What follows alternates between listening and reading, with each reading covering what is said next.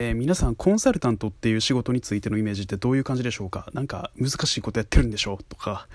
なんかおしゃれな仕事やねんやろ？とかめっちゃ横文字使うねんやろ？みたいなイメージ強いと思うんですけれども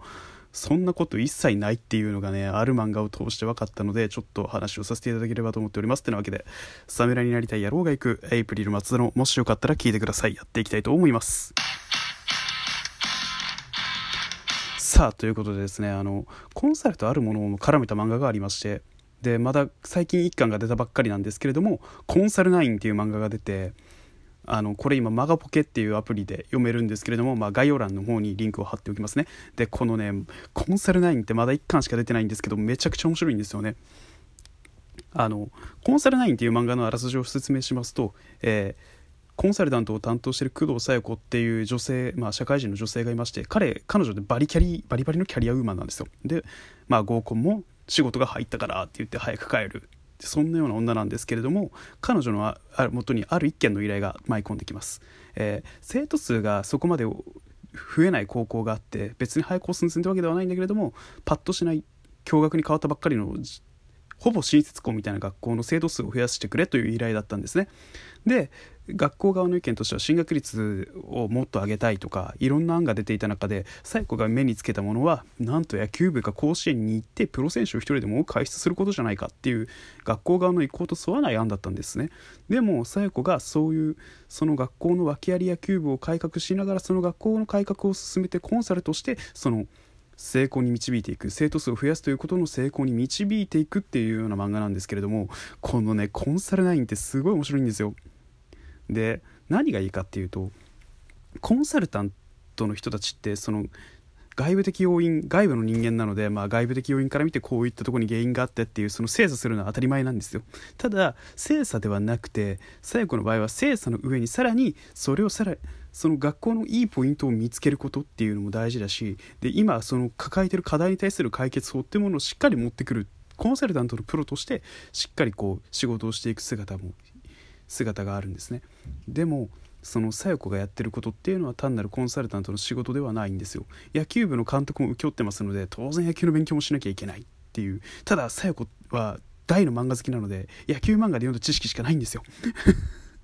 その程度の知識しかない小夜子が必死をこいてその野球部の練習とかをブワーって一日中観察しても1000時間も削ってみたいなことをして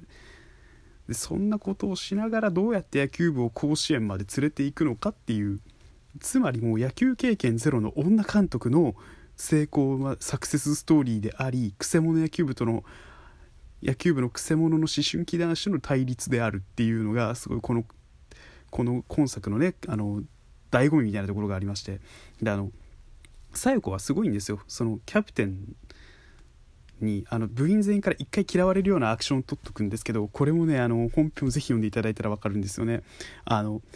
嫌いなものを消す時って人間って団結するじゃないですか。その性質を逆手に取るとかなかなかこう上級を出したような普通の野球漫画ではなかなか出てこない解決法っていうものを取るんですよ。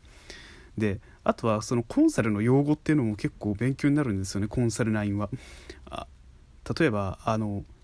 シナジーとかみたいな言葉があるんですけれども人ただただ成功させるっていうのはその道具と材料を揃えるっていうことではなくてそこにプラス気持ちも加算されるものだからこの気持ちを切らしたらあの成功しないっていう例もあるんだよっていうところとかそういったものも教えてくれるしで Go Way 思考法 5way 思考法っていうのがあってこれコンサルの人がよく使うものなのかどうか分かんないんですけど例えばいつどこで何とかどのタイミングでとかそういったものを5回で考える。5回の5のなぜを5の Y を考えるっていうその 5Y 思考法なぜいつみたいな。とにかく考えることっていうのも題材に挙げててで僕もですねあの発想の幅が狭いのでこのコンサル内容を読んでる時っていうのはただ漫画楽しんでるっていうよりかはもちろんなんかちょっと勉強して持ち帰ってる気分になれるんですよ。自分にとって今何が欠如してるんだろうっていうところで言えば僕は確かに頭悪いからまあ知恵は足りてないよねっていうところとかそういったなんかこうねいろんな思考法が身につく野球漫画っていうただ野球を見る野球漫画として楽しむっていうよりかはそのコンサルタントの仕事の裏側を知りつまあ野球をついでに楽しんでいるっていう。そのコンサルの要素を野球にうまく盛り込んでるっていうこの調和がうまくてつまりあの新しい時代の野球漫画をかんのあり方なんじゃないかなと思っていますしで普通にね野球の知識がなくてもなんか大体ポジションの入れ替えが難しいコンバートの話が難しいとかっていうそのね野球をね知っていく上で欠かせない要素っていうのもねちゃんと盛り込んでいるいい漫画だと思ってます。でまだ単行本は1巻しか出てないんですけれどもねまだ今あのマガポケのサイトの方ではですねまだあのほとんど出たばっかりなので、まあ、無料で読めるというかスタートがね公式が太っ腹なサービスを今施工してくれている今のうちにつばつけといていただければって思う漫画です。多分僕的には2024年ぐらいのこの漫画がすごいを取ってくれるのは多分コンサル9だと思ってます。以上お相手はエイプリル松田でした。ということでねここいらで終わろうと思います。お寒くなっておりますのでインフルエンザ対策コロナ予防お互い頑張ってまいりましょう。手洗いうがいを忘れずに。それではまたね。